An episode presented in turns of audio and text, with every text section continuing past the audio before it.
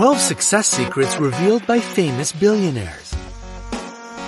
Being successful in this or that way is what we all want to achieve. From Mark Zuckerberg to Elon Musk, following their simple success principles is guaranteed to change your life for the better. Note that we've hidden three light bulbs, symbols of bright side, in between the tips.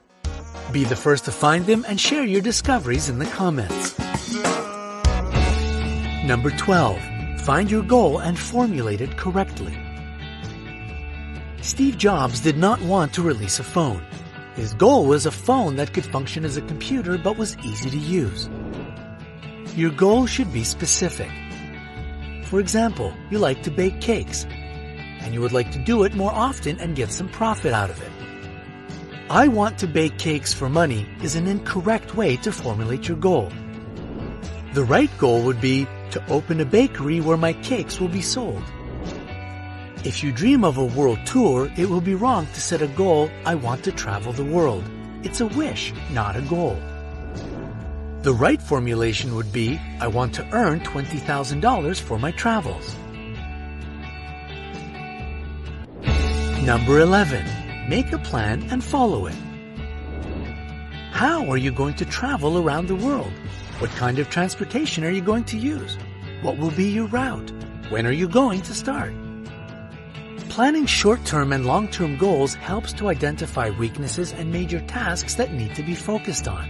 Perhaps, after drawing up the plan, you will understand that your goal is not to earn $20,000 for a trip on a liner, but to find like-minded people for hitchhiking around the world.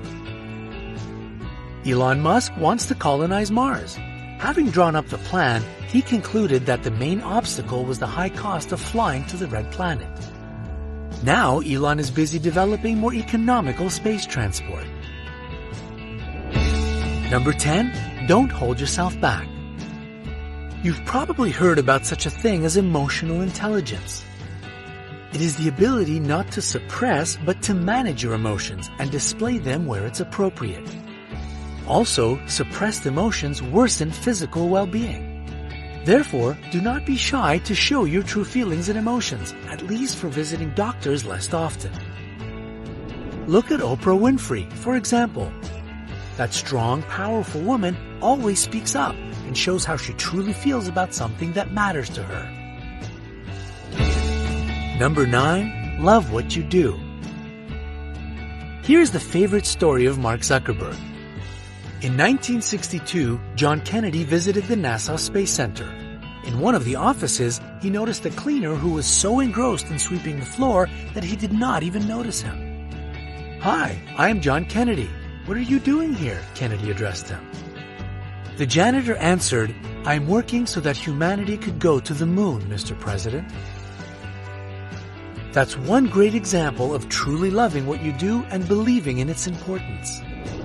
If you are not obsessed with your own business or the goal you are aiming at, the path to success will be long and most likely endless. If you're not in love with your job, it's difficult to change your attitude towards it. If you cannot quit, try to consider your current position as a tool to achieve your goal. Number 8. Do what feels right to you. There will always be people giving you advice and offering you once-in-a-lifetime opportunities. They might be, indeed, doing it trying to help you. However, taking a decision only out of fear that the opportunity will be lost is wrong. Let your personal beliefs and inspiration move you, not fear. Only do what feels right to you and when it feels right to you. Follow Warren Buffett's advice. You don't have to swing at everything. You can wait for your pitch. Number 7. Spend money consciously. If you need to buy another dress, go ahead. But before you do it, consider how much closer this dress will bring you to your goal. Steve Jobs used to say, spending a dollar wisely is more difficult than earning it. That's very wise. Weren't you going to travel around the world? Maybe it's better to buy sneakers in which it will be more comfortable to hitchhike. Or to take a foreign language course, without which it will be difficult to organize a budget trip. If you are obsessed with your goal, then the refusal of a dress or any other impulse purchase will be an easy task for you. Number 6. Use your time wisely. Time is a valuable resource, and one should also approach it in a conscious way, just like spending money. Mark Zuckerberg is positive that you can't succeed if you spend your energy on stupid and frivolous things. So he is trying to cleanse his life from things that don't have any sense. Choosing clothes is one of those things according to him. No surprise we see him in the same gray t-shirt every day. We all have more significant time consumers than choosing clothes. For example, the inability to say no. Say no to gossip, social media, the wish to do several tasks simultaneously and then stop halfway. All these things consume your time that would be better invested in yourself, just like other resources.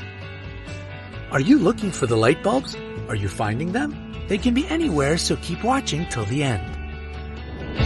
Number 5. Set priorities. It is impossible to be successful in everything. Sorry. If you plan to sell gingerbread cookies in a pastry shop but do not know how to bake them, you do not need to learn a new skill. Perhaps it will be more effective to find an expert in gingerbread baking and begin working together. Here's an example. Elon Musk believes in solar systems but understands that he doesn't have enough strength for everything. That's why he dedicated himself to Tesla and SpaceX, and the Solar City project is managed by other specialists. The habit of prioritizing is useful not only in work, but also in other aspects of life. If you decided to spend an evening with your family, do not get distracted by work and friends. The desire to succeed in everything will not only lead to failure, but will also consume your energy. Number 4. Don't be afraid to fail.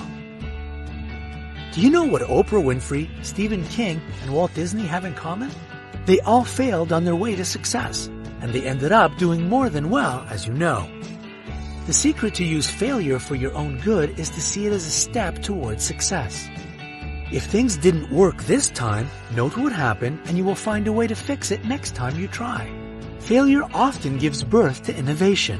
If you worry too much about making a mistake, you might miss that innovation in your way. Number 3. Don't complicate your life. British business magnate Richard Branson teaches us that the desire to complicate things is your enemy. Everyone can create something complex. It's hard to do something simple.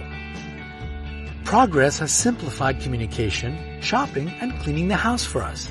However, often the difficulties in life are provoked not by external circumstances, but by ourselves.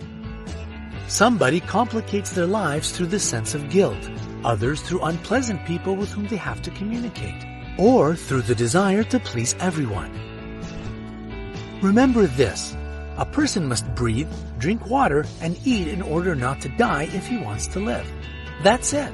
There should be no must in any other situation.